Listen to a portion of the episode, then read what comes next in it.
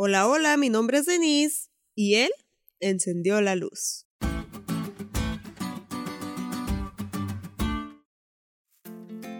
En una ocasión mi familia y yo emprendimos un viaje por una carretera desconocida para nosotros. Era muy de mañana y había mucha neblina. Tanto que lo único que veías era nada. Fueron algunos minutos, quizá horas de desesperación y miedo por no poder ver hacia dónde íbamos. Hasta que salió el sol. La neblina desapareció y pudimos ver con claridad. Esta sensación de no saber qué hay a tu alrededor, por dónde estás pisando, si vas en el sentido correcto o si estás a salvo, es desesperante. Y los judíos lo sabían muy bien. Los judíos de la época de Isaías habían recurrido al ocultismo y ello les colocó en una situación desesperada y aterradora. Estaban sumidos en tinieblas y no les amanecía.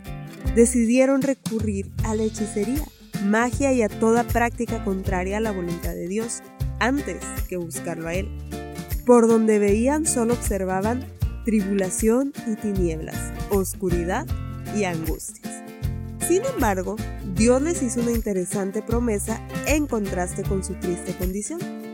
Mas no habrá siempre oscuridad para la que está ahora en angustia, tal como la aflicción que le vino en el tiempo que livianamente tocaron la primera vez a la tierra de Zabulón y a la tierra de Neftalí, pues al fin llenará de gloria el camino del mar de aquel lado del Jordán, en Galilea de los gentiles. Como dice la lección, el mensaje de Isaías es que el primero en ser conquistado sería el primero en ver liberación y ¿qué crees? Se cumplió. No es casualidad que Jesús iniciara su ministerio justo en Galilea, donde dio esperanza al anunciar las buenas nuevas del reino de Dios.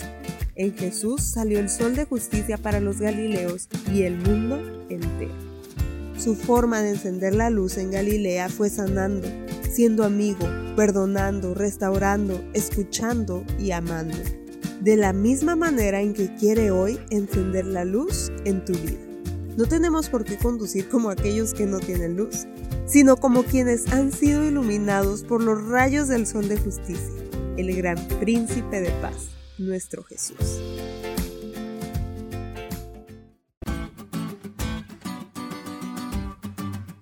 ¿Te diste cuenta lo cool que estuvo la lección?